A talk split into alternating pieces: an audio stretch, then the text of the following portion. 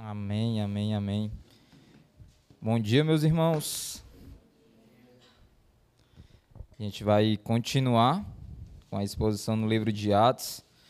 E desde já eu peço para que os irmãos abram e deixem aberto lá em Atos, capítulo 4. Hoje a gente vai findar esse capítulo, vai para o capítulo 5 no próximo domingo. Atos 4, a gente vai do versículo 32 até o versículo 37. Atos 4, 32 até o versículo 37. Os irmãos encontraram? Amém? Ainda não, pelo jeito. Amém, irmãos? Vamos nós. Vem falando o seguinte, a palavra de Deus. Versículo 32. Da multidão dos que criam, era um só o coração, e, um, e uma só a alma e ninguém dizia coisa alguma das que possuía. Era sua própria, mas todas as coisas lhe eram comuns. Com grande poder, os apóstolos davam testemunho da ressurreição do Senhor Jesus, e em todos eles havia abundante graça, pois havia entre eles, pois não havia entre eles nenhum necessitado porque todos os que possuíam terras ou casas, vendendo-as, traziam o preço do que vendiam e o depositavam aos pés dos apóstolos, e se repartiam a qualquer um que tivesse necessidade. Então José, cognominado pelos apóstolos Barnabé, que quer dizer filho de consolação, levita, natural de Chifre, possuindo um campo, vendeu trouxe o preço e o depositou aos pés dos apóstolos. A gente vai fazer mais uma oração e assim a gente vai para a exposição da palavra. Oremos. Senhor Deus e Pai, aqui nós queremos desde já te agradecer por esse momento no qual o Senhor já ministrou ao nosso coração e nós também queremos te pedir que o Senhor venha continuar, que o Senhor venha iluminar, assim com a ação do Espírito Santo, aquecer o nosso coração com a verdade que irá ser compartilhada que venha estar alinhado com a tua vontade, que é boa, perfeita e agradável. Então, em nome de Jesus Cristo, que o teu nome seja glorificado nessa exposição. É isso que nós te pedimos e desde já te agradecemos. Em nome de Jesus Cristo. Amém. Então, para a gente trazer um pouco do contexto do que realmente está acontecendo todo nesse cenário, para a gente acabar o capítulo 4, para você que está vindo aqui pela primeira vez e não está acompanhando, a gente viu o que aconteceu de fato, esse capítulo 4, ele tem uma, uma ênfase, né, de que quando os apóstolos eles curaram um coxo, e é importante a gente lembrar que esse paralítico, esse coxo, uma das coisas que até foi ministrada e dada bastante ênfase, de que ele não era tão novo, de que ele possuía 40 anos. E uma das coisas que foi interessante é que esses 40 anos você fica imaginando como era a vida dessa pessoa, esperar 40 anos para que naquele exato momento o seu nome fosse, o seu nome não, para que a sua vida fosse glorificada por Deus e aquele meio servisse para pregar o evangelho para outra multidão.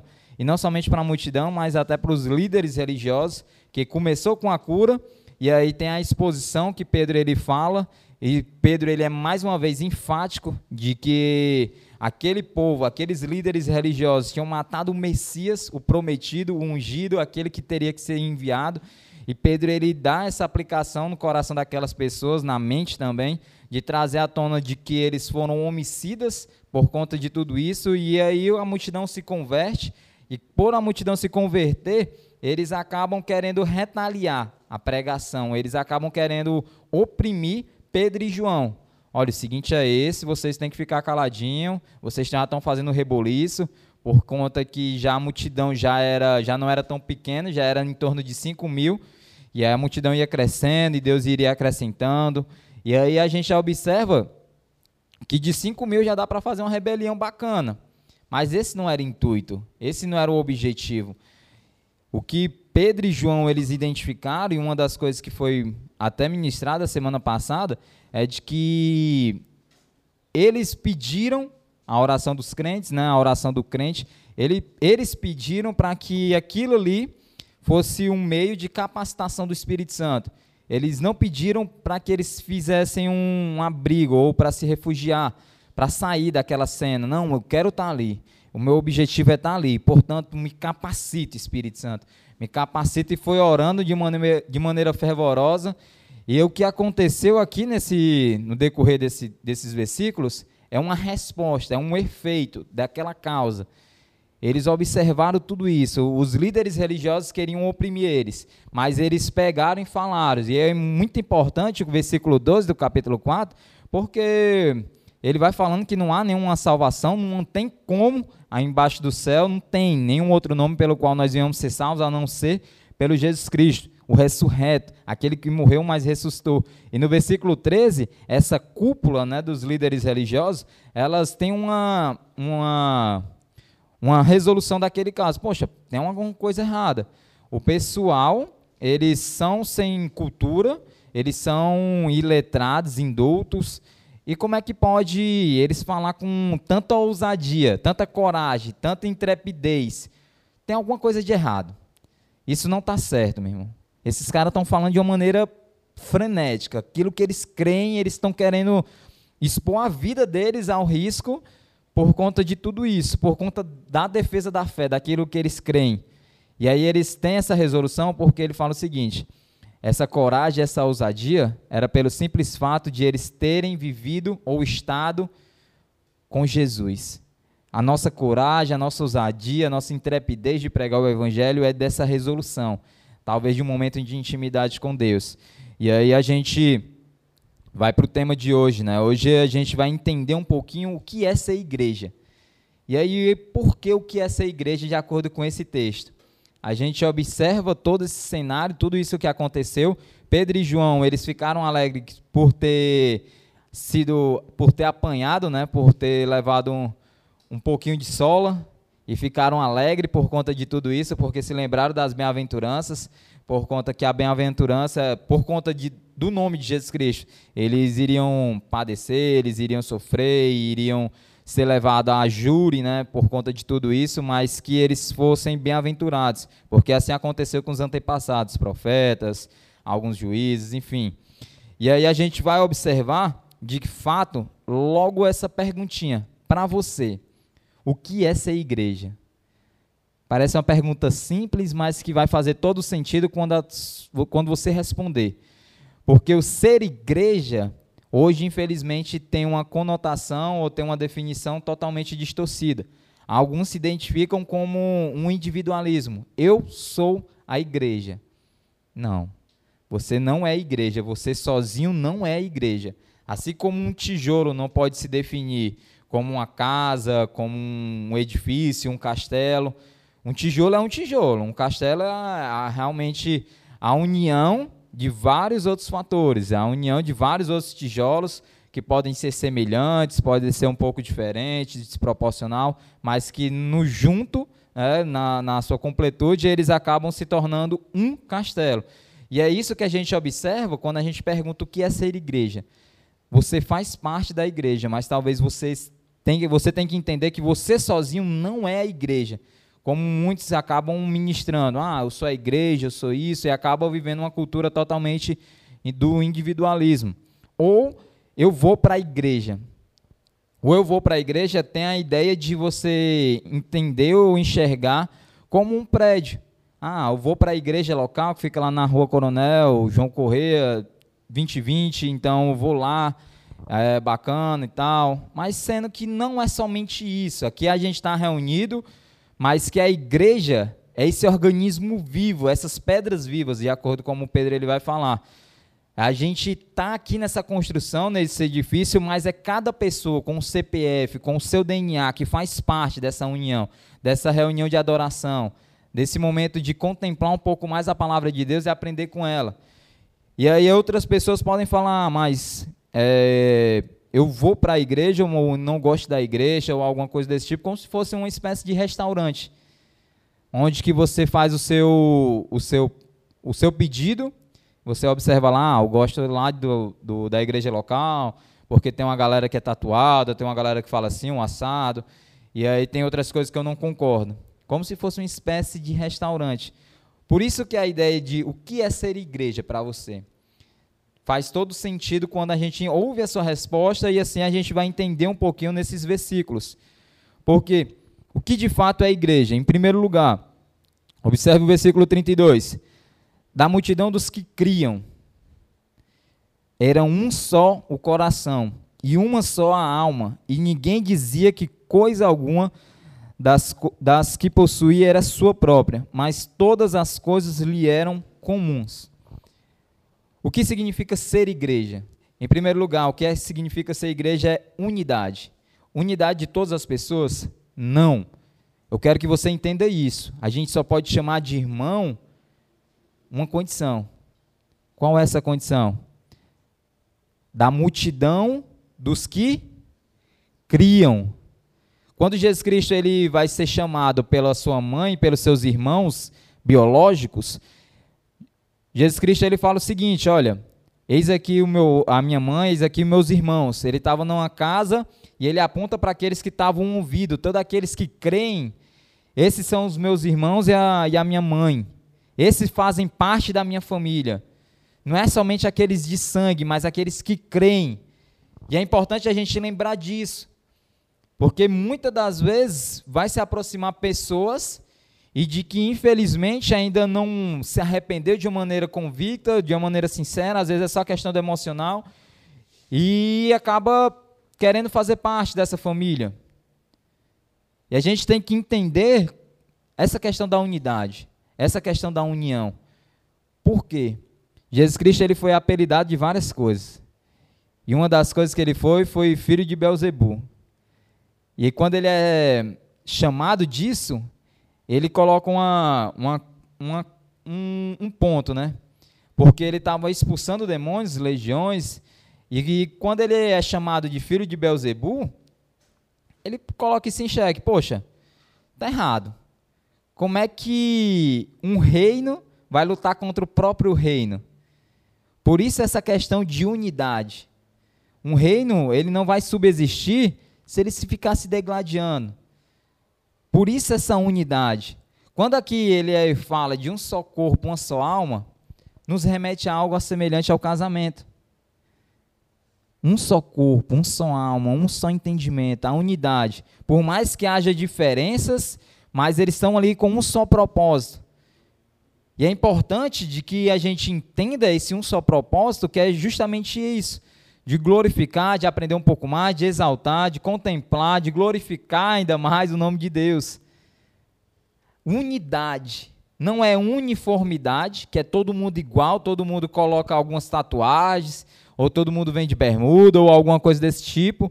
Nem unanimidade, aonde que uma pessoa fala e tal, e, e é aquela pessoa. Não, é unidade. O corpo, Assim como um corpo da gente mesmo, por mais que sejam vários membros, mas cada um tem a sua funcionalidade. E é isso que a gente tem que entender como igreja. Essa questão desse vínculo. Essa questão da união. E a unidade, ela traz várias consequências, né? A semana, nessa semana, aliás, nessa semana que passou, já que hoje é o início da primeira semana, dessa semana, na terça-feira a gente aprendeu um pouco sobre uma, um, sobre o sermão do monte que é difícil de viver. Que é você dar a cara a tapa, de você caminhar, de você entregar a sua veste melhor. E é muito complicado a gente colocar isso em prática, porque infelizmente a gente vive numa cultura de individualismo. A gente vive numa cultura de segregação, de preconceito, egoísta.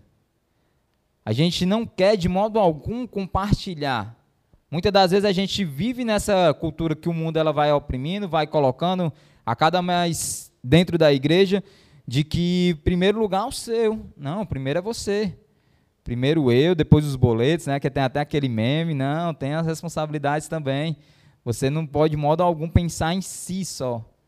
Esse não é a finalidade do ser humano. O propósito do ser humano de ter sido criado é qual? Glorificar a Deus e exaltar o seu nome para todo sempre.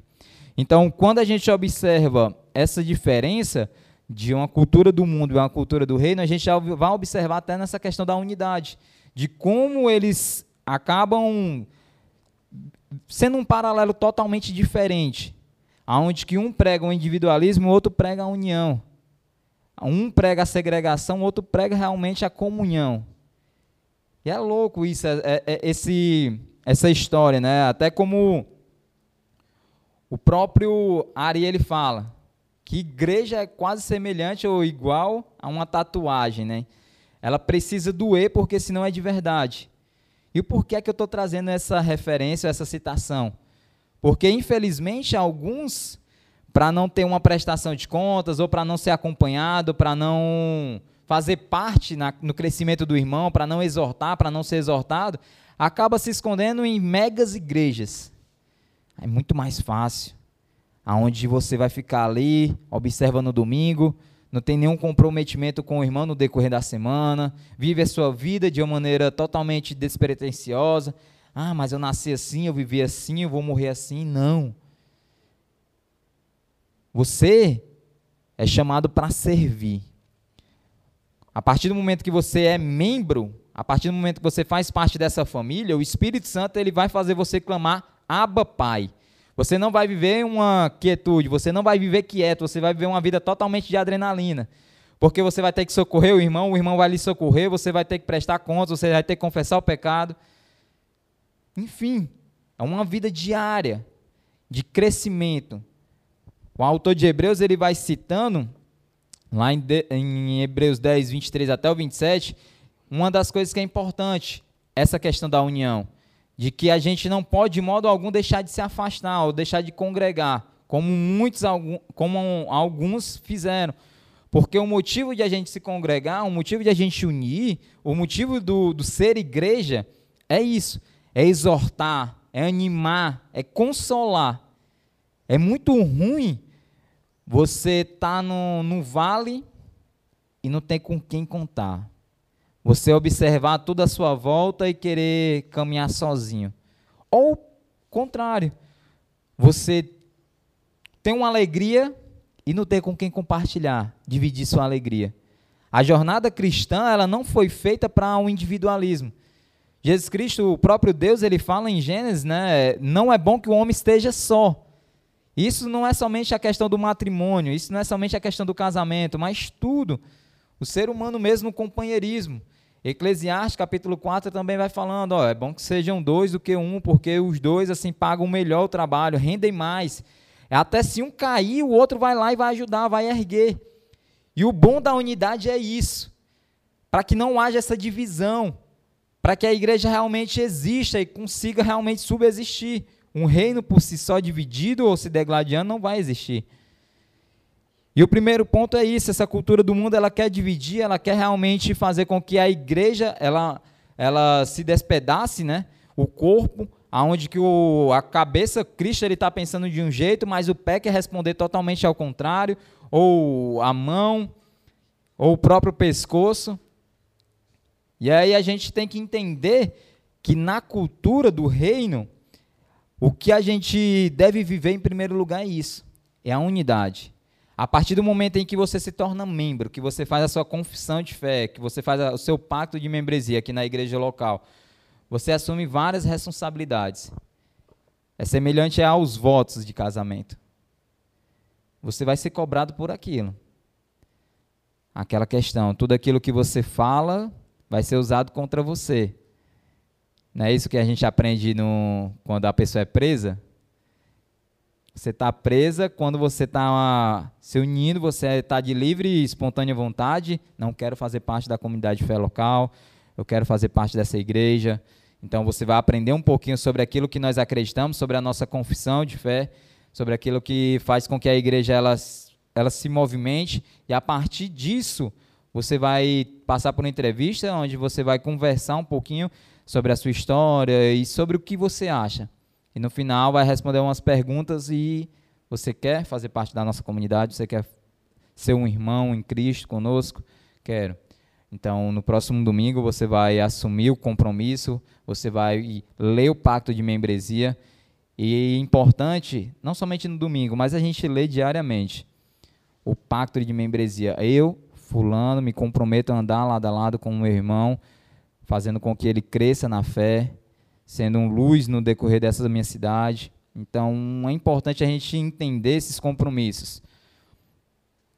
Em segundo lugar, ainda aliás, nesse, nesse ponto, né, o que é que a gente é chamado como igreja, nessa questão de unidade. A gente observa esses paralelos, como é para a gente viver e como o mundo ele quer que a gente acaba, acabe vivendo. Né?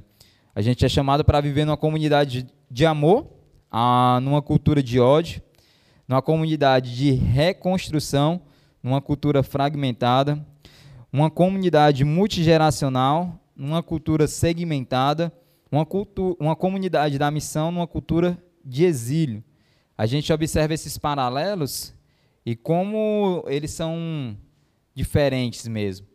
Como há um extremo, uma cultura de ódio, aonde que gera o cancelamento, aonde que aquela pessoa morre, né?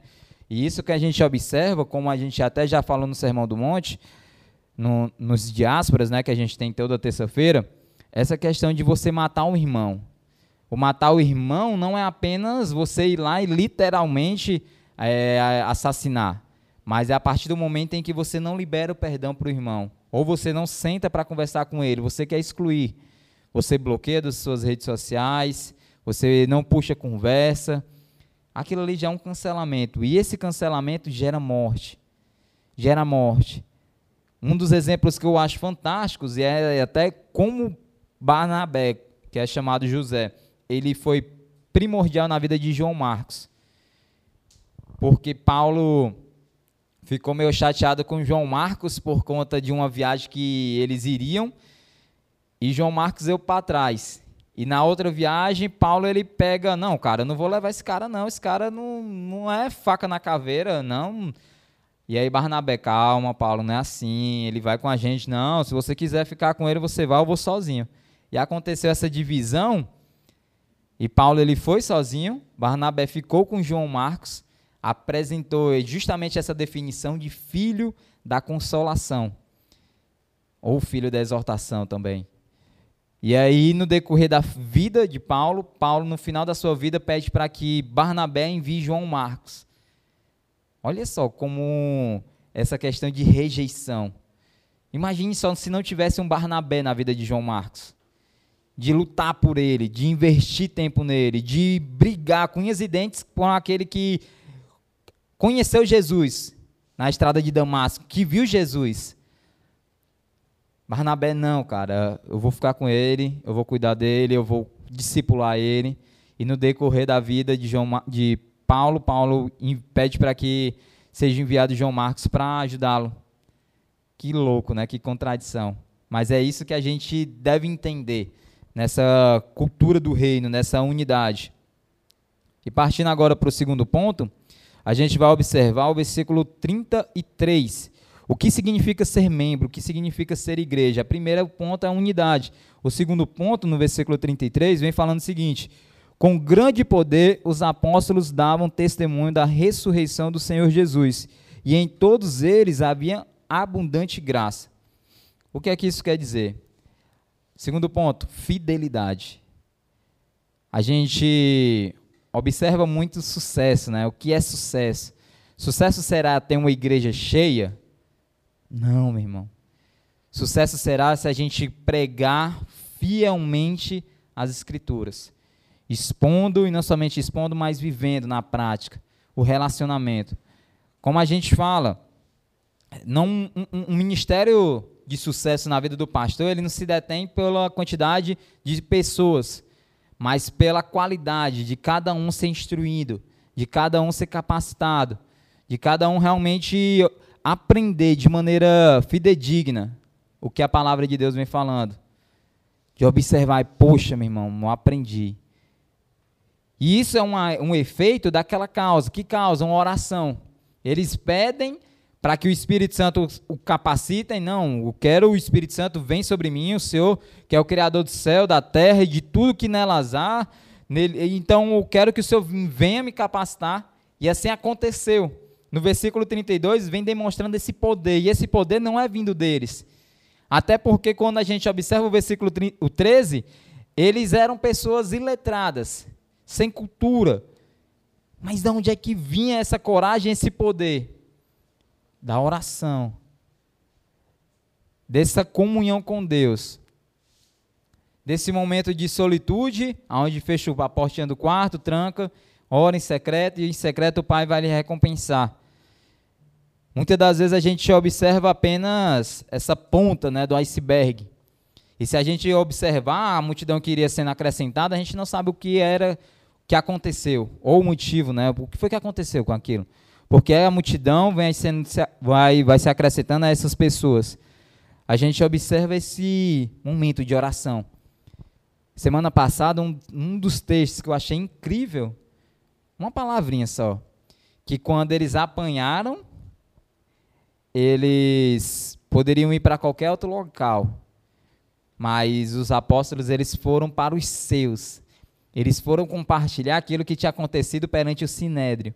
Eles foram alegrar, eles foram compartilhar as dores, eles foram para os seus e os seus oraram de maneira unânime. Um só coração, um só alma, um casamento, uma ligação. Cada um falando da sua maneira, mas com um só objetivo, com um só propósito, de testemunhar a ressurreição de Cristo, de falar de maneira clara, por mais que venha ter retaliação. É, teve uns dias que eu observei no Facebook, né, não sei se alguém ainda utiliza, eu fui dar uma olhada, fazia um tempo que eu não olhava, e tinha um comentário de um colega de trabalho, que ele tinha falado da época que a gente estava lá e, e acabou e acabava puxando um bonde, né? Não, vamos compartilhar o evangelho, cada um puxa ou compartilha o evangelho lá no, no final, lá no subsolo, a gente compartilha, enfim. E aí teve ocasiões que por conta da política da empresa não podia ter nenhum encontro de nenhuma religião, nem nada.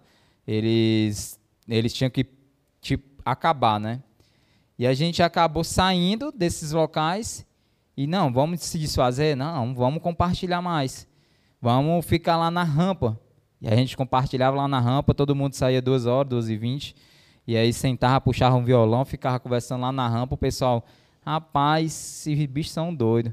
E aí nessa questão de a gente contar e comentar, é, muitos foram fortalecidos na fé, muitos até se aproximaram mais e mais de Deus. E a gente observa isso de apesar de ter essa retaliação, a gente compartilhar de maneira fiel aquilo que a gente aprende. A gente não pode de maneira alguma se vergonhar do evangelho, porque o evangelho ele é o poder para a salvação de todos. Às vezes a gente não quer compartilhar uma boa notícia com aquela pessoa limitando o poder do evangelho. Fulano de tal não vai ser salvo não. Vai, meu irmão. Você tem que crer. Você tem que crer que realmente essa boa notícia, ela não é limitada somente para os judeus, mas para os gregos, para os bárbaros, para os citas, para todas as pessoas, para os cearenses, para os gaúchos, para todos. Então a gente tem que observar que o segundo ponto é você compartilhar o testemunho de Jesus Cristo de maneira fiel. Isso é ser igreja, não é somente a unidade em si, tem vários meios de que a galera se reúne, a galera se une. É, se une para ser participante de algum movimento, se une para brincar, se une por vários propósitos. A união que se dá aqui, de ser igreja, é uma união com o propósito de aprender um pouco mais de Deus, de ter esse entendimento e viver na prática. E aí a gente vai observar o que é que acontecia nesse, nessa união. No versículo 33, no versículo 34 e 35. Fala assim, ó: Pois não havia entre eles necessitado algum, porque todos os que possuíam terras ou casas, vendendo-as, traziam o preço do que vendiam e o depositavam aos pés dos apóstolos e se repartiam a qualquer um que tivesse necessidade. A gente já falou sobre unidade, sobre fidelidade, e o terceiro ponto é solidariedade. Esse texto vai falando que não haviam nenhum necessitado entre eles. Nenhum necessitado sobre eles, entre eles. E quando a gente observa o decorrer do texto, vai falando apenas da questão financeira. A gente observa que o que eles faziam, eles depositavam tudo aquilo que eles vendiam, seus terrenos, seus lotes, E aí depositavam. Isso a gente até quer que vocês tenham esse entendimento de que a gente não quer que vocês façam isso, de que vocês vendam a sua casa, o seu terreno ou algum bem e você deposite de maneira integral aqui no, na igreja. A gente não quer isso, a gente não compactou com esse tipo de pensamento. E muitos até utilizam de uma maneira é, anacrônica né, a, a questão de você observar um meio político de utilizar uma coisa que talvez não existia naquela época e querer trazer à tona para esse contexto. Isso é uma, às vezes acaba até sendo uma forçação de barra. Isso é uma forçação de barra. E aí a gente observa o que aconteceu nesse momento, o entusiasmo de que eles estavam vivendo, a maneira no qual tinha sido pregado o evangelho, como eles estavam vivendo. Eles acreditavam que Jesus Cristo iria voltar amanhã. E é muito bom isso arder no nosso coração, assim como a gente aprendeu no advento, gente, assim como a gente vem falando domingo após domingo, para a gente vigiar. Porque Jesus ele vai voltar como um ladrão. E tomara que não seja um ladrão num sentido negativo para a gente, de que a gente seja pegue de surpresa. Poxa, mas não estava preparado e tal. Eu poderia ter vivido, vivido experiências melhores com o Pai aqui na Terra. E eu acabei procrastinando, eu acabei me limitando e aí a gente observa esse ponto que é sobre a solidariedade. Eles tinham. Não, não haviam entre eles nenhum, nenhum necessitado. Eles entregavam tudo aos pés dos apóstolos que, que repartiam segundo a proporção da necessidade. Segundo aquilo que cada um estava faltando. Se fosse um real, tá aqui um real do Carioquinha. Se fosse mil, Está aqui mil para você comprar alguma coisa. A proporção, a solidariedade é uma igreja no qual é uma igreja relacional, aonde que você sente o poder ou você sente que um membro ele está enfraquecido e você chega junto. Eu tiro isso por mim. Eu estava até na sexta-feira conversando com o pessoal de Tapipoca e aí falando um pouco sobre o, a, o que, como a igreja é essencial, o dever de se unir a igreja. Segundo a confissão de fé belga, né, a gente conversou, e aí eu acabei citando o meu exemplo. O meu exemplo é o seguinte, eu acabei indo surfar nessa brincadeira, não, vou conversar com, com, com um irmão, vou lá, conversando, conversando, conversando, brincando, surfando, surfando. Uma, a última onda eu peguei e acabei tomando uma vaca, e torci o tornozelo. O meu pé acabou arrastando, o pé de pato acabou arrastando na areia, e aí torci o tornozelo. E o meu tornozelo até hoje ele eu sinto um pouco de dor. Mas o que é que isso faz sentido, né? Trazendo a tona para cá. O meu corpo, ele ficou impossibilitado de praticar algumas atividades por causa de um só membro. Por causa dessa junção do tornozelo. E não somente por conta disso, ele acaba sobrecarregando o outro. E aí sobrecarrega o outro, que é o joelho esquerdo. E aí eu, o joelho esquerdo já tinha passado por uma cirurgia. E aí eu fico naquele, poxa, meu irmão, um lado é ruim, o outro é pior. Não tem como.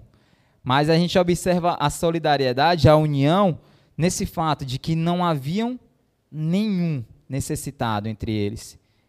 É uma palavra muito forte. Nenhum necessitado. Aqui fala somente de dinheiro. Mas no final, quero trazer uma aplicação. E por fim, o quarto ponto, vai citando um exemplo dessa, dessa multidão que vivia de acordo com essa questão da solidariedade. De que não tinham nada que era seu. Ó, isso aqui não é meu, é realmente compartilhado, é nosso. Até como a gente aprendeu com Jesus Cristo, Pai nosso. A gente faz parte dessa família e é família. A gente não vai. A gente até aprendeu aí com, com os desenhos, né, o significado de família. Que não pode abandonar e nem esquecer, não pode viver isso de modo algum. A gente tem que viver. Por mais que doa, por mais que seja algo que às vezes a gente não concorde, mas que igreja é isso? Igreja é você entender como Deus nos ama, a gente deve amar os irmãos, por mais que diferentes sejam por mais que não compactue com o nosso estilo de vida, por mais que seja um estilo de vida diferente, mas que ainda assim eles têm um objetivo de glorificar a Deus com a sua personalidade, e assim a gente também. o próprio Cristo, ao escolher os próprios apóstolos, cada um tinha a sua personalidade. Pedro, aquele ser mais explosivo. João, aquele ser um pouco mais calmo, aparentemente. A gente não sabe ao certo, mas mais pelas atitudes. Paulo, como Paulo ele era, de maneira intelectual. E ele utiliza cada um, cada ser humano, pescadores, intelectuais, para falar, para proclamar o evangelho dele. E o, quinto, o quarto ponto é generosidade. A gente vai observar no versículo 36 até o versículo 37 o exemplo de Barnabé.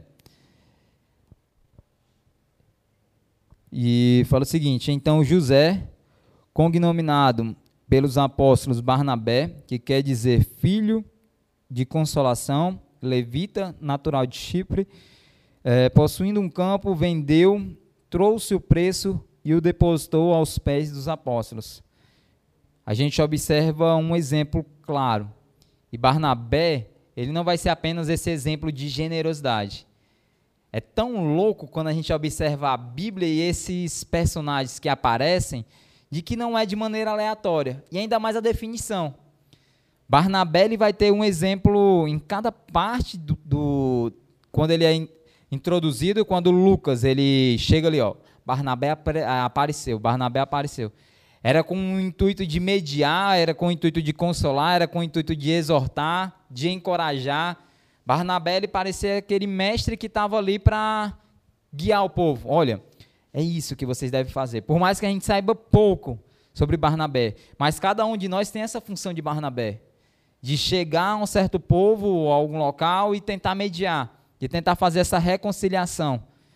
E Barnabé ele deu exemplo sobre a sua vida de que ele tudo que ele tinha, ele vendeu e entregou aos pés dos apóstolos como um exemplo de generosidade.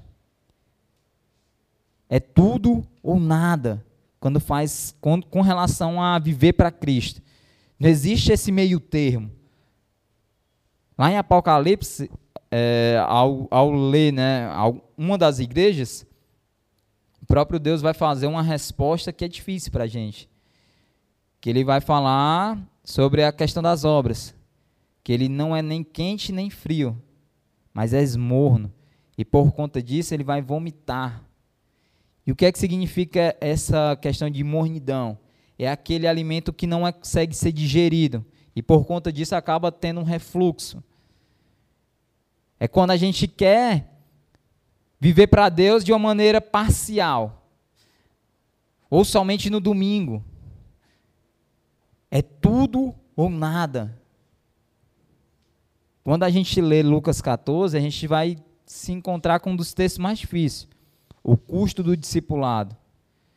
Quando ele fala, se é aquele que ama mais o pai, a mãe, os irmãos, a esposa, do que a mim, não é digno isso são palavras de Jesus. Não é digno de ser meu discípulo, de fazer parte dessa comunidade de fé.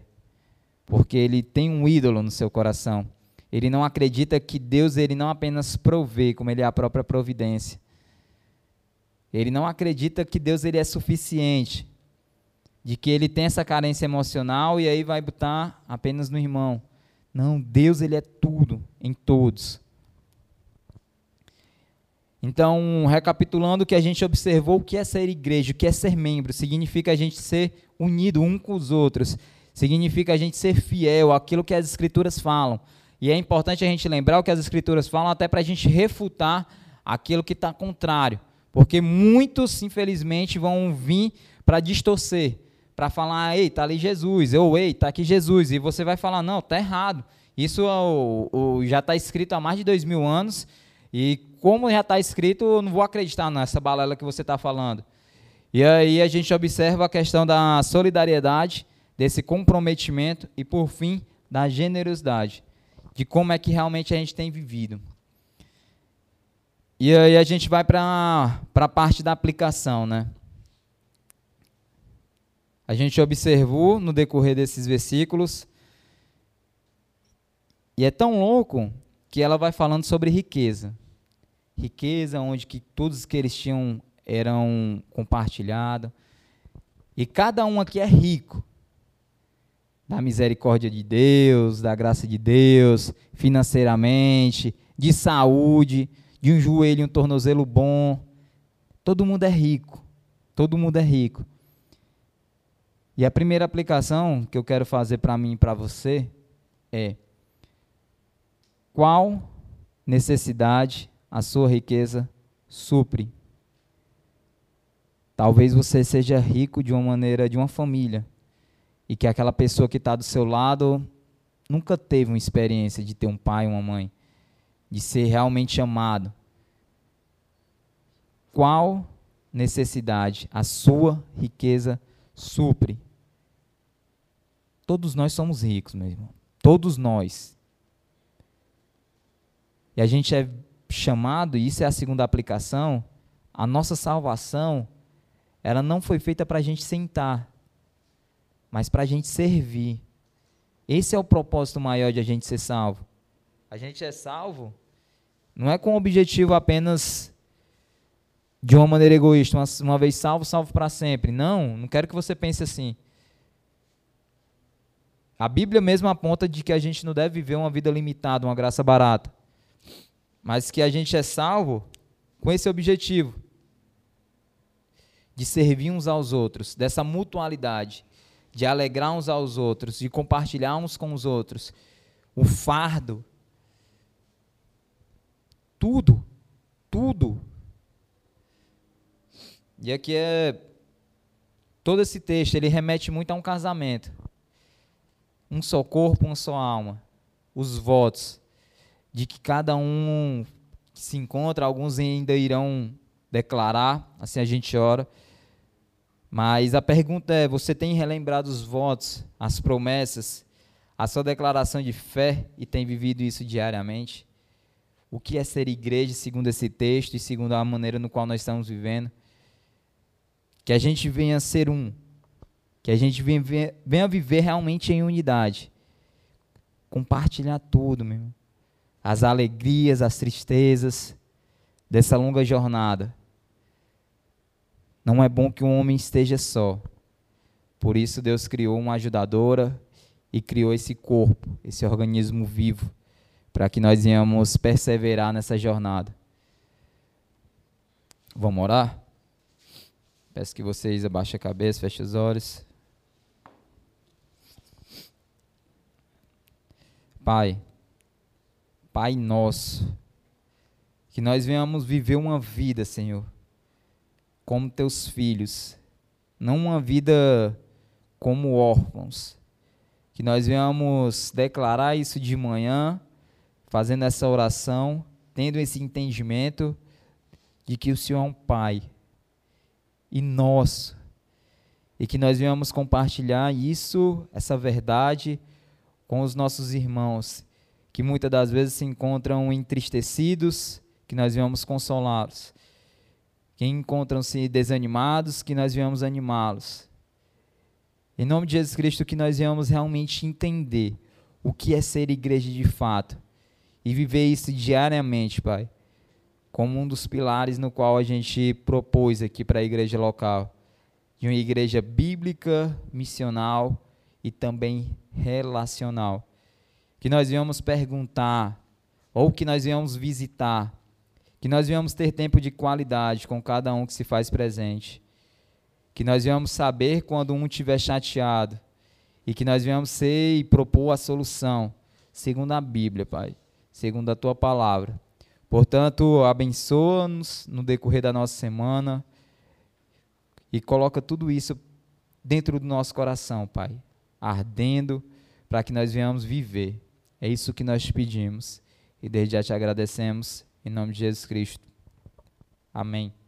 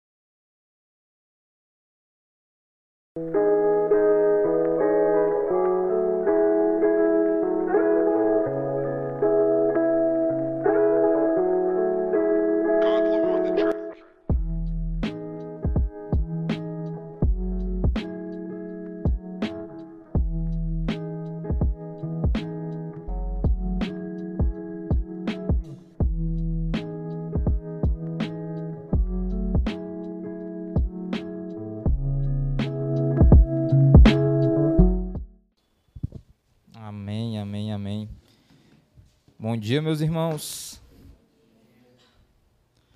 A gente vai continuar com a exposição no livro de Atos. E desde já eu peço para que os irmãos abram e deixem aberto lá em Atos, capítulo 4. Hoje a gente vai findar esse capítulo, vai para o capítulo 5 no próximo domingo. Atos 4, a gente vai do versículo 32 até o versículo 37. Atos 4, 32 até o versículo 37. Os irmãos encontraram? Amém? Ainda não, pelo jeito. Amém, irmãos? Vamos nós. Vem falando o seguinte, a palavra de Deus. Versículo 32. Da multidão dos que criam, era um só o coração, e um e uma só a alma, e ninguém dizia coisa alguma das que possuía era sua própria, mas todas as coisas lhe eram comuns. Com grande poder, os apóstolos davam testemunho da ressurreição do Senhor Jesus, e em todos eles havia abundante graça, pois havia entre eles, pois não havia entre eles nenhum necessitado, porque todos os que possuíam terras ou casas, vendendo-as, traziam preço do que vendiam e o depositavam aos pés dos apóstolos, e se repartiam a qualquer um que tivesse necessidade. Então José, cognominado pelos apóstolos Barnabé, que quer dizer filho de consolação, levita, natural de Chifre, possuindo um campo, vendeu, trouxe o preço e o depositou aos pés dos apóstolos. A gente vai fazer mais uma oração. E assim a gente vai para a exposição da palavra. Oremos. Senhor Deus e Pai, aqui nós queremos desde já te agradecer por esse momento no qual o Senhor já ministrou ao nosso coração. E nós também queremos te pedir que o Senhor venha continuar, que o Senhor venha iluminar, assim com a ação do Espírito Santo, aquecer o nosso coração com a verdade que irá ser compartilhada. Que venha estar alinhado com a tua vontade, que é boa, perfeita e agradável. Então, em nome de Jesus Cristo, que o teu nome seja glorificado nessa exposição. É isso que nós te pedimos e desde já te agradecemos. Em nome de Jesus Cristo. Amém. Então, para a gente trazer um pouco do contexto do que realmente está acontecendo todo nesse cenário, para a gente acabar o capítulo 4, para você que está vindo aqui pela primeira vez e não está acompanhando, a gente viu o que aconteceu de fato. Esse capítulo 4 ele tem uma, uma ênfase né, de que quando os apóstolos eles curaram um coxo, e é importante a gente lembrar que esse paralítico, esse coxo, uma das coisas que até foi ministrada e dada bastante ênfase, de que ele não era tão novo, de que ele possuía 40 anos. E uma das coisas que foi interessante é que esses 40 anos você fica imaginando como era a vida dessa pessoa, esperar 40 anos para que naquele exato momento o seu nome fosse, o seu nome não, para que a sua vida fosse glorificada por Deus e aquele meio servisse para pregar o evangelho para outra multidão. E não somente para a multidão, mas até para os líderes religiosos, que começou com a cura, e aí tem a exposição que Pedro ele fala, e Pedro ele é mais uma vez enfático de que aquele povo, aqueles líderes religiosos tinham matado o Messias, o prometido, o ungido, aquele que teria que ser enviado, e Pedro ele dá essa aplicação no coração daquelas pessoas, na mente também, de trazer à tona de que eles foram homicidas por conta de tudo isso, e aí a multidão se converte, e por a multidão se converter, eles acabam querendo retaliar a pregação, eles acabam querendo oprimir Pedro e João. Olha, o seguinte é esse, vocês têm que ficar caladinho, vocês já estão fazendo reboliço, por conta que já a multidão já, era, já não era tão pequena, já era em torno de 5 mil, e aí a multidão ia crescendo e Deus iria acrescentando. E aí a gente já observa que de 5 mil já dá para fazer uma rebelião bacana. Mas esse não era o intuito, esse não era o objetivo. O que Pedro e João eles identificaram, e uma das coisas que foi até ministrada semana passada, é de que eles pediram a oração dos crentes, né, a oração do crente, ele, eles pediram para que aquilo ali fosse um meio de capacitação do Espírito Santo. Eles não pediram para que eles fizessem um abrigo ou para se refugiar, para sair daquela cena. Não, eu quero estar tá ali. O meu objetivo é estar tá ali. Portanto, me capacite, Espírito Santo. Me capacite e foi orando de maneira, de maneira fervorosa. E o que aconteceu aqui nesse, no decorrer desse, desses versículos é uma resposta, é um efeito daquela causa. Eles observaram tudo isso. Os líderes religiosos queriam oprimir eles, mas eles pegaram e falaram. E é muito importante o versículo 12 do capítulo 4, porque ele vai falando que não há nenhuma salvação, não tem como, aí embaixo do céu, não tem nenhum outro nome pelo qual nós venhamos ser salvos, a não ser pelo Jesus Cristo, o ressurreto, aquele que morreu, mas ressuscitou. E no versículo 13, essa cúpula né, dos líderes religiosos, elas têm uma, uma uma resolução daquele caso. Poxa, tem alguma coisa errada. O pessoal, eles são sem cultura, eles são iletrados, indultos. E como é que pode eles falar com tanta ousadia, tanta coragem, tanta intrepidez? Tem alguma coisa de errado.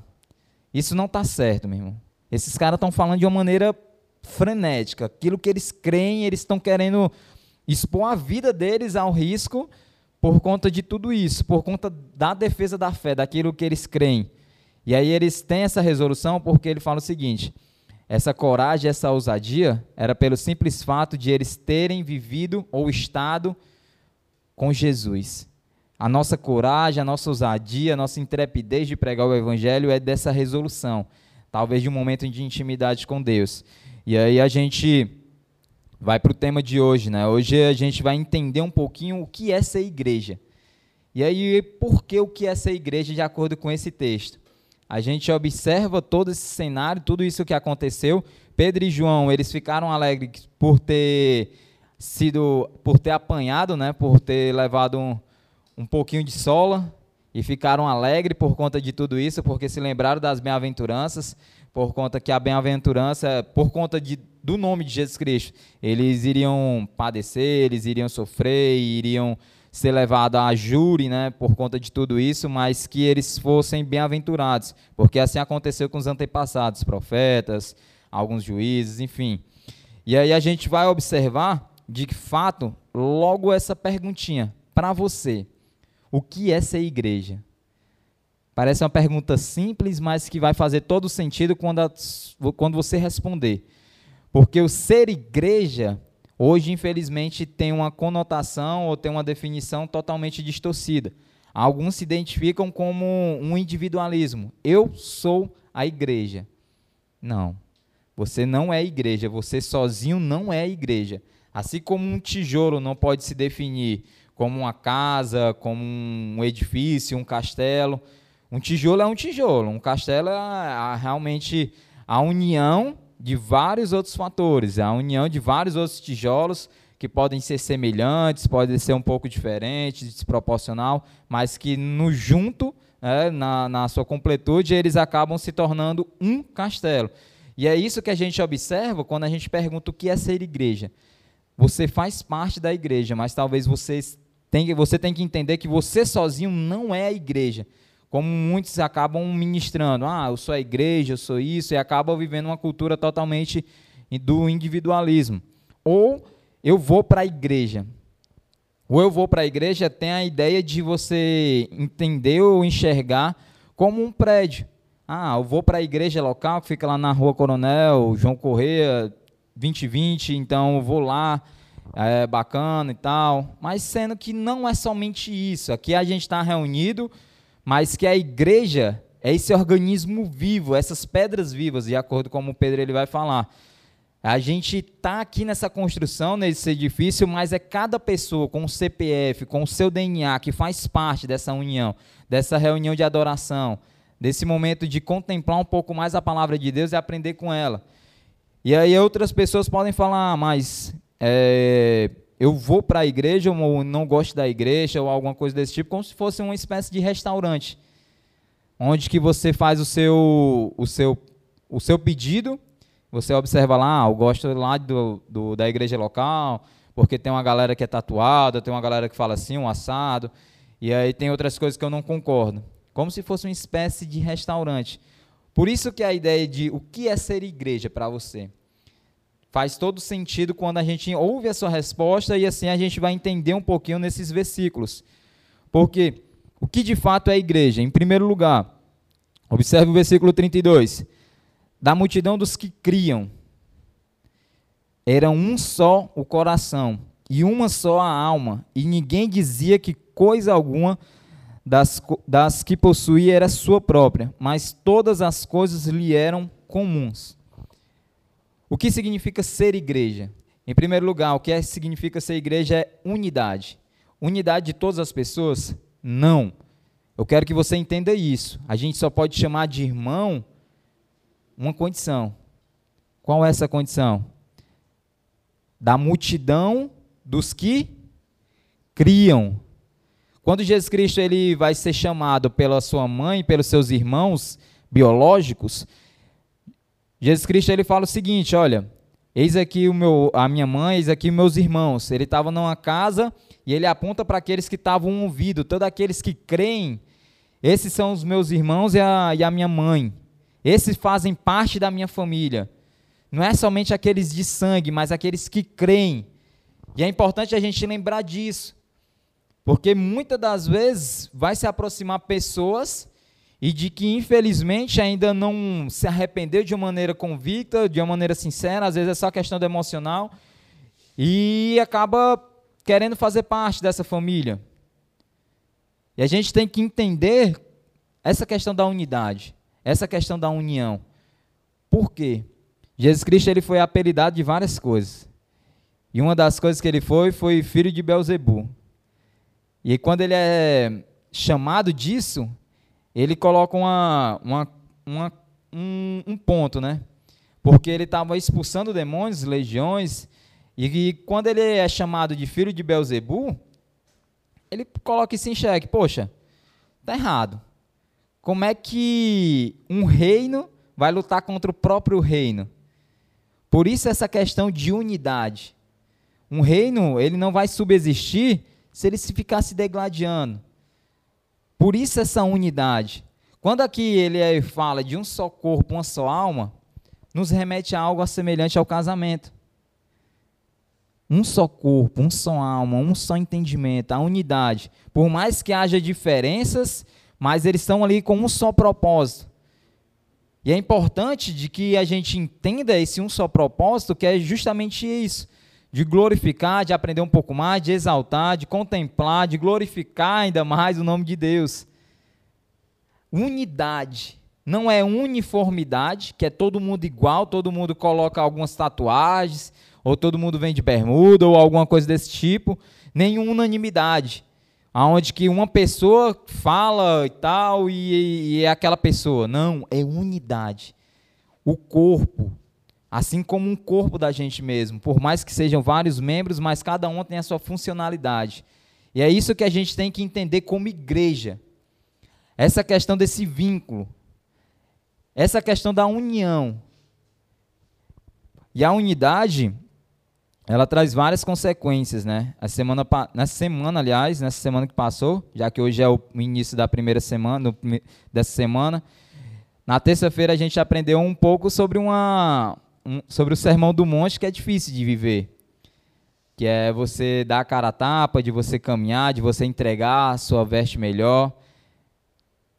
E é muito complicado a gente colocar isso em prática, porque infelizmente a gente vive numa cultura de individualismo. A gente vive numa cultura de segregação, de preconceito, egoísta. A gente não quer de modo algum compartilhar. Muitas das vezes a gente vive nessa cultura que o mundo ela vai oprimindo, vai colocando a cada mais dentro da igreja de que primeiro lugar é o seu. Não, primeiro é você. Primeiro eu, depois os boletos, né, que tem até aquele meme, não, tem as responsabilidades também. Você não pode de modo algum pensar em si só. Esse não é a finalidade do ser humano. O propósito do ser humano de ter sido criado é qual? Glorificar a Deus e exaltar o seu nome para todo sempre. Então, quando a gente observa essa diferença de uma cultura do mundo e uma cultura do reino, a gente já vai observar até nessa questão da unidade, de como eles acabam sendo um paralelo totalmente diferente, aonde que um prega o individualismo, o outro prega a união. Um prega a segregação, o outro prega realmente a comunhão. E é louco isso, é, é, é, esse, essa história, né? Até como o próprio Ari ele fala que igreja é quase semelhante ou igual a uma tatuagem, né? Ela precisa doer porque senão é de verdade. E por que é que eu estou trazendo essa referência, essa citação? Porque infelizmente alguns, para não ter uma prestação de contas ou para não ser acompanhado, para não fazer parte na, no crescimento do irmão, para não exortar, para não ser exortado, acaba se escondendo em megas igrejas. É muito mais fácil. Aonde você vai ficar ali, observa no domingo, não tem nenhum comprometimento com o irmão no decorrer da semana, vive a sua vida de uma maneira totalmente despretensiosa. Ah, mas eu nasci assim, eu vivi assim, eu vou morrer assim. Não. Você é chamado para servir. A partir do momento que você é membro, a partir do momento que você faz parte dessa família, o Espírito Santo ele vai fazer você clamar Abba Pai. Você não vai viver uma quietude, você não vai viver quieto, você vai viver uma vida totalmente de adrenalina. Porque você vai ter que socorrer o irmão, o irmão vai lhe socorrer, você vai ter que prestar contas, você vai ter que confessar o pecado. Enfim, é uma vida diária de crescimento. O autor de Hebreus ele vai citando lá em, de, em Hebreus 10, 23 até o 27, uma das coisas que é importante, essa questão da união, de que a gente não pode de modo algum deixar de se afastar ou deixar de congregar, como muitos como alguns fizeram. Porque o motivo de a gente se congregar, o motivo de a gente unir, o motivo do, do ser igreja é isso: é exortar, é animar, é consolar. É muito ruim você tá no, no vale e não tem com quem contar. Você observar toda a sua volta e querer caminhar sozinho. Ou contrário, você tem uma alegria e não tem com quem compartilhar, dividir sua alegria. A jornada cristã, ela não foi feita para um individualismo. Jesus Cristo, o próprio Deus, ele fala em Gênesis, né? Não é bom que o homem esteja só. Isso não é somente a questão do matrimônio, isso não é somente a questão do casamento, mas tudo. O ser humano mesmo, o companheirismo. Eclesiastes capítulo 4 também vai falando, ó, é bom que sejam dois do que um, porque os dois assim pagam melhor o trabalho, rendem mais. Até se um cair, o outro vai lá e vai ajudar, vai erguer. E o bom da unidade é isso, para que não haja essa divisão, para que a igreja realmente exista e consiga realmente subsistir. Um reino por si só dividido ou se degladiando não vai existir. E o primeiro ponto é isso, essa cultura do mundo, ela quer dividir, ela quer realmente fazer com que a igreja, ela, ela se despedace, né? O corpo, aonde que o, a cabeça, Cristo, ele está pensando de um jeito, mas o pé quer responder totalmente ao contrário, ou a mão, ou o próprio pescoço. E aí a gente tem que entender que na cultura do reino, o que a gente deve viver em primeiro lugar é isso: é a unidade. A partir do momento em que você se torna membro, que você faz a sua confissão de fé, que você faz o seu pacto de membresia aqui na igreja local, você assume várias responsabilidades. É semelhante aos votos de casamento. Você vai ser cobrado por aquilo. Aquela questão, tudo aquilo que você fala vai ser usado contra você. Não é isso que a gente aprende no, quando a pessoa é presa? Você está presa quando você está se unindo, você está de livre e espontânea vontade. Não quero fazer parte da comunidade de fé local, eu quero fazer parte dessa igreja. Então você vai aprender um pouquinho sobre aquilo que nós acreditamos, sobre a nossa confissão de fé, sobre aquilo que faz com que a igreja ela, ela se movimente. E a partir disso, você vai passar por uma entrevista onde você vai conversar um pouquinho sobre a sua história e sobre o que você acha. E no final vai responder umas perguntas e você quer fazer parte da nossa comunidade, você quer ser um irmão em Cristo conosco? Quero. Então, no próximo domingo, você vai assumir o compromisso, você vai ler o pacto de membresia.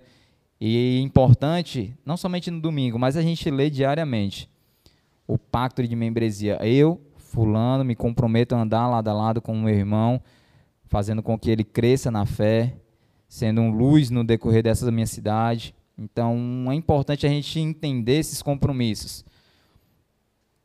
Em segundo lugar, ainda aliás, nesse, nesse ponto, né, o que é que a gente é chamado como igreja, nessa questão de unidade. A gente observa esses paralelos, como é para a gente viver e como o mundo ele quer que a gente acaba, acabe vivendo. Né? A gente é chamado para viver numa comunidade de amor, numa cultura de ódio, numa comunidade de reconstrução, numa cultura fragmentada, uma comunidade multigeracional, numa cultura segmentada, uma, cultu uma comunidade da missão numa cultura de exílio. A gente observa esses paralelos e como eles são diferentes mesmo. Como há um extremo, uma cultura de ódio, aonde que gera o cancelamento, aonde que aquela pessoa morre, né? E isso que a gente observa, como a gente até já falou no Sermão do Monte, no, nos diásporas, né, que a gente tem toda terça-feira, essa questão de você matar um irmão. O matar o irmão não é apenas você ir lá e literalmente é, assassinar, mas é a partir do momento em que você não libera o perdão para o irmão, ou você não senta para conversar com ele, você quer excluir, você bloqueia das suas redes sociais, você não puxa conversa, aquilo ali já é um cancelamento, e esse cancelamento gera morte, gera morte. Um dos exemplos que eu acho fantásticos e é até como Barnabé, que é chamado José, ele foi primordial na vida de João Marcos. Porque Paulo ficou meio chateado com João Marcos por conta de uma viagem que eles iriam e João Marcos eu para trás. E na outra viagem, Paulo ele pega, não, cara, eu não vou levar esse cara não, esse cara não, não é faca na caveira, não. E aí Barnabé, calma, Paulo, não é assim, ele vai com a gente. Não, se você quiser ficar com ele, você vai, eu vou sozinho. E aconteceu essa divisão, e Paulo ele foi sozinho, Barnabé ficou com João Marcos, apresentou justamente essa definição de filho da consolação, ou filho da exortação também. E aí, no decorrer da vida de Paulo, Paulo, no final da sua vida, pede para que Barnabé envie João Marcos. Olha só como essa questão de rejeição. Imagine só se não tivesse um Barnabé na vida de João Marcos. De lutar por ele, de investir tempo nele, de brigar com unhas e dentes com aquele que conheceu Jesus na estrada de Damasco, que viu Jesus. Barnabé, não, cara, eu vou ficar com ele, eu vou cuidar dele, eu vou discipular ele. E no decorrer da vida de, João, de Paulo, Paulo pede para que seja enviado João Marcos para ajudá-lo. Que louco, né? Que contradição. Mas é isso que a gente deve entender nessa cultura do reino, nessa unidade. E partindo agora para o segundo ponto, a gente vai observar o versículo 33. O que significa ser membro? O que significa ser igreja? O primeiro ponto é a unidade. O segundo ponto, no versículo 33, vem falando o seguinte: com grande poder, os apóstolos davam testemunho da ressurreição do Senhor Jesus, e em todos eles havia abundante graça. O que é que isso quer dizer? Segundo ponto, fidelidade. A gente observa muito sucesso, né? O que é sucesso? Sucesso será ter uma igreja cheia? Não, meu irmão. Sucesso será se a gente pregar fielmente as Escrituras expondo e não somente expondo, mas vivendo na prática o relacionamento. Como a gente fala, não um, um, ministério de sucesso na vida do pastor, ele não se detém pela quantidade de pessoas, mas pela qualidade de cada um ser instruído, de cada um ser capacitado, de cada um realmente aprender de maneira fidedigna o que a palavra de Deus vem falando. De observar, poxa, meu irmão, não aprendi. E isso é uma, um efeito daquela causa. Que causa? Uma oração. Eles pedem para que o Espírito Santo o capacitem. Não, eu quero o Espírito Santo vem sobre mim, o Senhor, que é o Criador do céu, da terra e de tudo que nelas há, Então eu quero que o Senhor venha me capacitar, e assim aconteceu. No versículo 32 vem demonstrando esse poder, e esse poder não é vindo deles. Até porque quando a gente observa o versículo 13, eles eram pessoas iletradas, sem cultura. Mas de onde é que vinha essa coragem, esse poder? Da oração. Dessa comunhão com Deus. Desse momento de solitude, onde fecha a portinha do quarto, tranca, ora em secreto, e em secreto o Pai vai lhe recompensar. Muitas das vezes a gente observa apenas essa ponta né, do iceberg. E se a gente observar a multidão que iria sendo acrescentada, a gente não sabe o que era que aconteceu, ou o motivo, né? O que foi que aconteceu com aquilo? Porque a multidão vem sendo, vai, vai se acrescentando a essas pessoas. A gente observa esse momento de oração. Semana passada, um, um dos textos que eu achei incrível, uma palavrinha só, que quando eles apanharam, eles poderiam ir para qualquer outro local, mas os apóstolos eles foram para os seus. Eles foram compartilhar aquilo que tinha acontecido perante o sinédrio. Eles foram alegrar, eles foram compartilhar as dores, eles foram para os seus e os seus oraram de maneira unânime. Um só coração, um só alma, um casamento, uma ligação. Cada um falando da sua maneira, mas com um só objetivo, com um só propósito de testemunhar a ressurreição de Cristo, de falar de maneira clara, por mais que venha ter retaliação. É, teve uns dias que eu observei no Facebook, né, não sei se alguém ainda utiliza, eu fui dar uma olhada, fazia um tempo que eu não olhava, e tinha um comentário de um colega de trabalho, que ele tinha falado da época que a gente estava lá e, e acabou, e eu acabava puxando um bonde, né? Não, vamos compartilhar o evangelho, cada um puxa ou compartilha o evangelho lá no, no final, lá no subsolo, a gente compartilha, enfim. E aí teve ocasiões que por conta da política da empresa não podia ter nenhum encontro de nenhuma religião, nem nada. Eles eles tinham que tipo, acabar, né?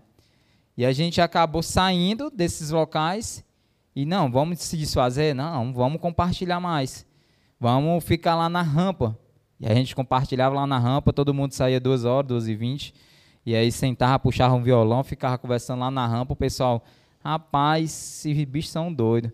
E aí nessa questão de a gente contar e comentar, é, muitos foram fortalecidos na fé, muitos até se aproximaram mais e mais de Deus. E a gente observa isso, de apesar de ter essa retaliação, a gente compartilhar de maneira fiel aquilo que a gente aprende.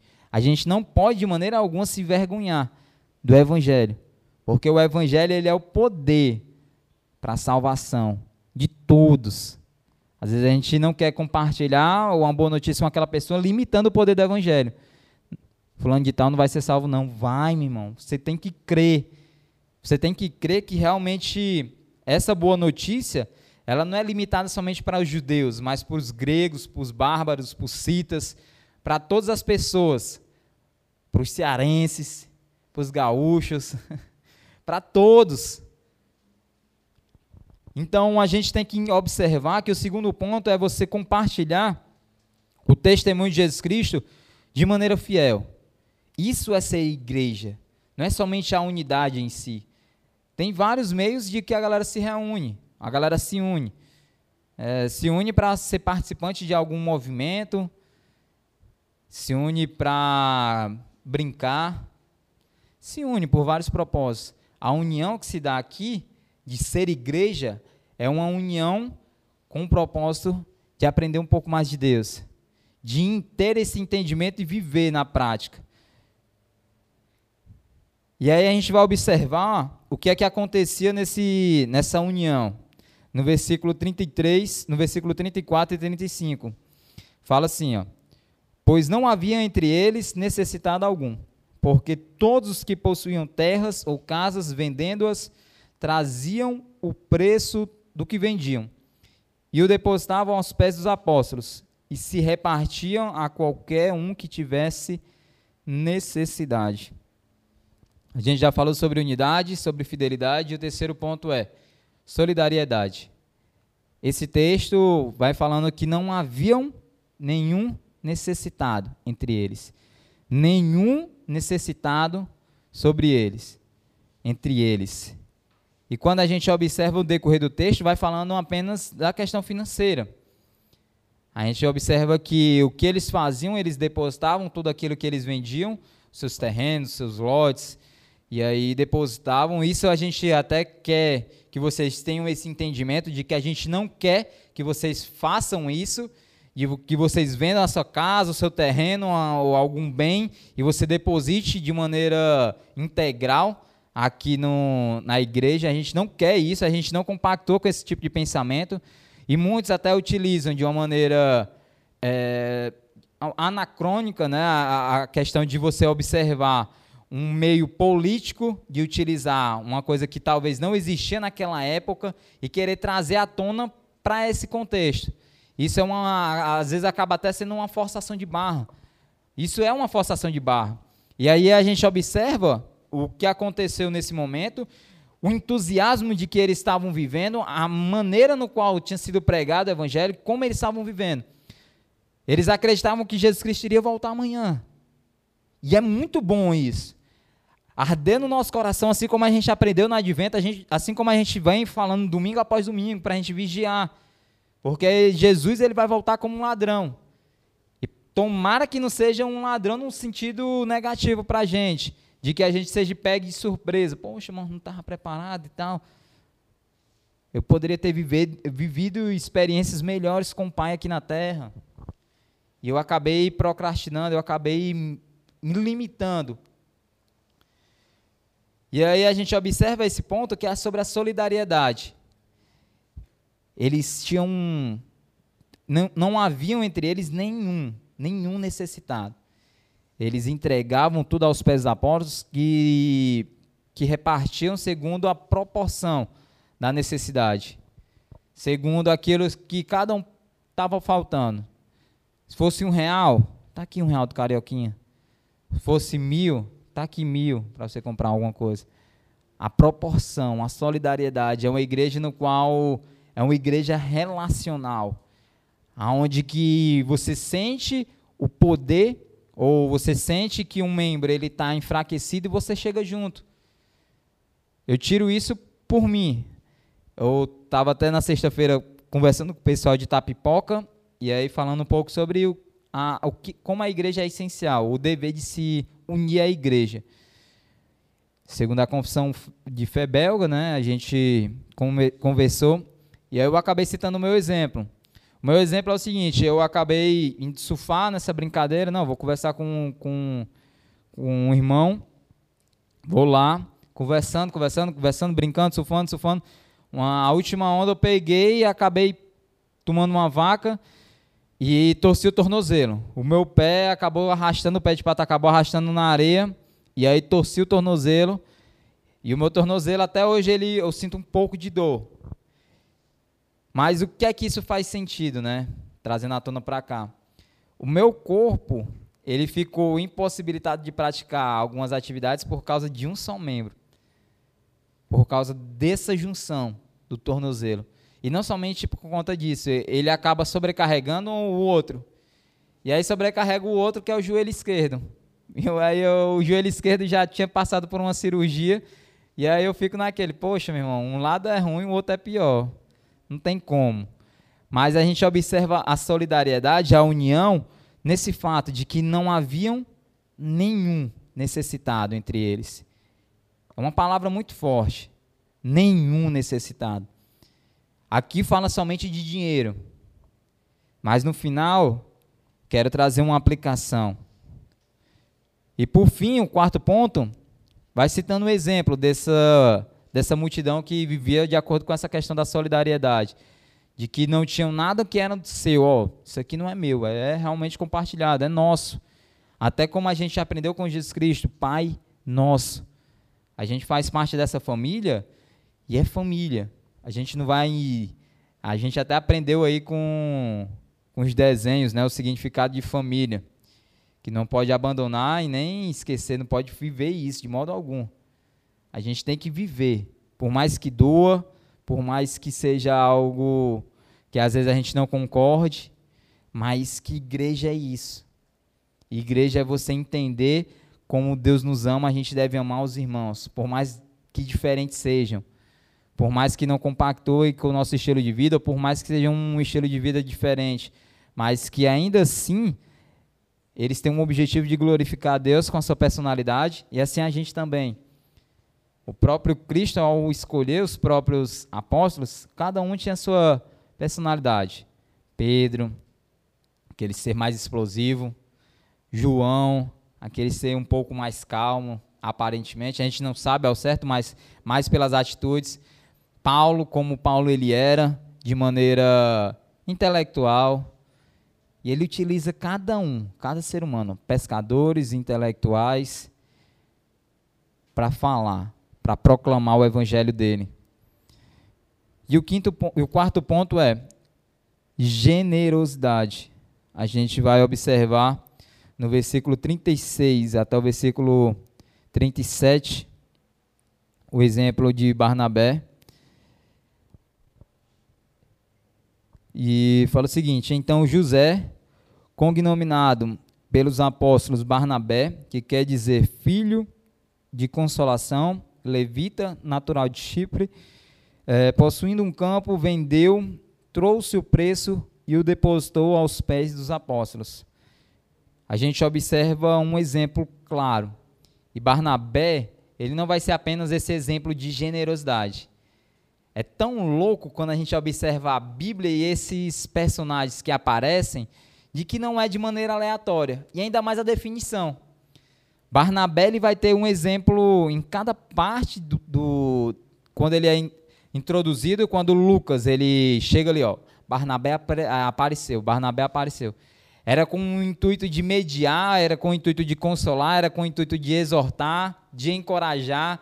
Barnabé ele parecia aquele mestre que estava ali para guiar o povo. Olha, é isso que vocês devem fazer. Por mais que a gente saiba pouco sobre Barnabé, mas cada um de nós tem essa função de Barnabé de chegar a um certo povo ou a algum local e tentar mediar, de tentar fazer essa reconciliação.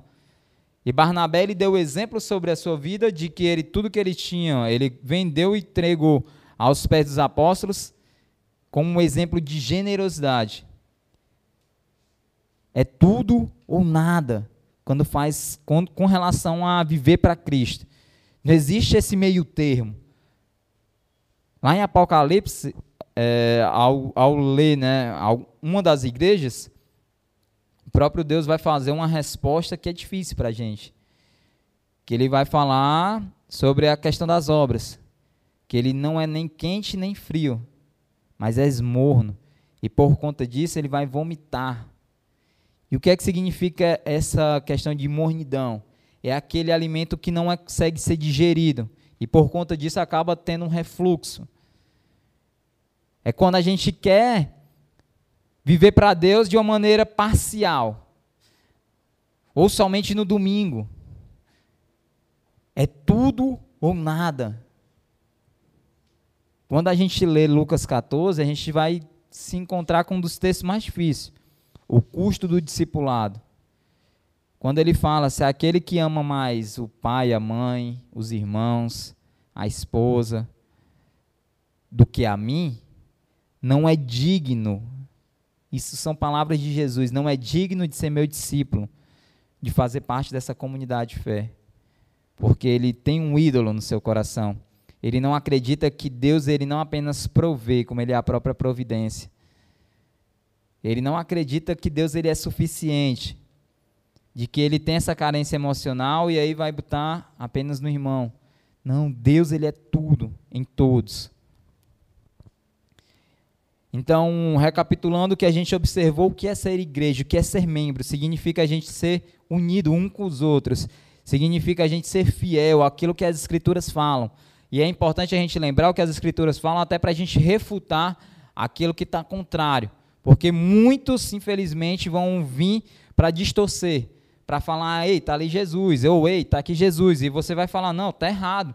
Isso já está escrito há mais de dois mil anos, e como já está escrito, eu não vou acreditar nessa balela que você está falando. E aí a gente observa a questão da solidariedade, desse comprometimento e, por fim, da generosidade, de como é que realmente a gente tem vivido. E aí a gente vai para a parte da aplicação, né? A gente observou no decorrer desses versículos, e é tão louco que ela vai falando sobre riqueza. Riqueza onde que todos que eles tinham eram compartilhados. E cada um aqui é rico.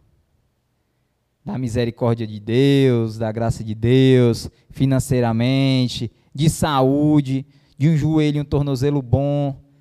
Todo mundo é rico. Todo mundo é rico.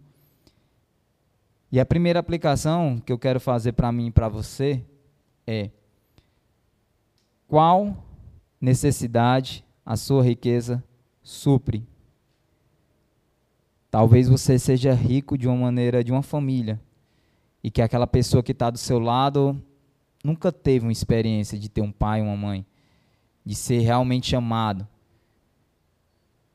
Qual necessidade a sua riqueza supre? Todos nós somos ricos, meu irmão. Todos nós. E a gente é chamado, e isso é a segunda aplicação, a nossa salvação, ela não foi feita para a gente sentar, mas para a gente servir. Esse é o propósito maior de a gente ser salvo. A gente é salvo não é com o objetivo apenas de uma maneira egoísta, uma, uma vez salvo, salvo para sempre. Não, não quero que você pense assim. A Bíblia mesmo aponta de que a gente não deve viver uma vida limitada, uma graça barata. Mas que a gente é salvo com esse objetivo de servir uns aos outros, dessa mutualidade, de alegrar uns aos outros, de compartilhar uns com os outros. O fardo, tudo, tudo. E aqui é todo esse texto, ele remete muito a um casamento um só corpo, uma só alma. Os votos de que cada um se encontra, alguns ainda irão declarar, assim a gente ora. Mas a pergunta é: você tem relembrado os votos, as promessas, a sua declaração de fé e tem vivido isso diariamente? O que é ser igreja segundo esse texto e segundo a maneira no qual nós estamos vivendo? Que a gente venha ser um, que a gente venha viver realmente em unidade. Compartilhar tudo, meu irmão. As alegrias, as tristezas dessa longa jornada. Não é bom que um homem esteja só. Por isso Deus criou uma ajudadora e criou esse corpo, esse organismo vivo, para que nós venhamos perseverar nessa jornada. Vamos orar? Peço que vocês abaixem a cabeça, fechem os olhos. Pai, Pai nosso, que nós venhamos viver uma vida, Senhor, como teus filhos, não uma vida como órfãos. Que nós venhamos declarar isso de manhã, fazendo essa oração, tendo esse entendimento de que o Senhor é um Pai e nosso, e que nós venhamos compartilhar isso, essa verdade com os nossos irmãos, que muitas das vezes se encontram entristecidos, que nós venhamos consolá-los. Que encontram-se desanimados, que nós venhamos animá-los.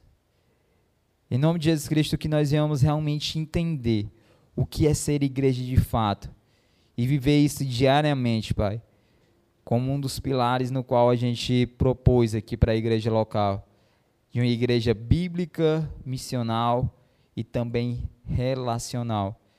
Que nós venhamos perguntar, ou que nós venhamos visitar, que nós venhamos ter tempo de qualidade com cada um que se faz presente. Que nós venhamos saber quando um estiver chateado. E que nós venhamos ser e propor a solução, segundo a Bíblia, Pai, segundo a tua palavra. Portanto, abençoa-nos no decorrer da nossa semana e coloca tudo isso dentro do nosso coração, Pai ardendo, para que nós venhamos viver. É isso que nós te pedimos. E desde já te agradecemos, em nome de Jesus Cristo. Amém.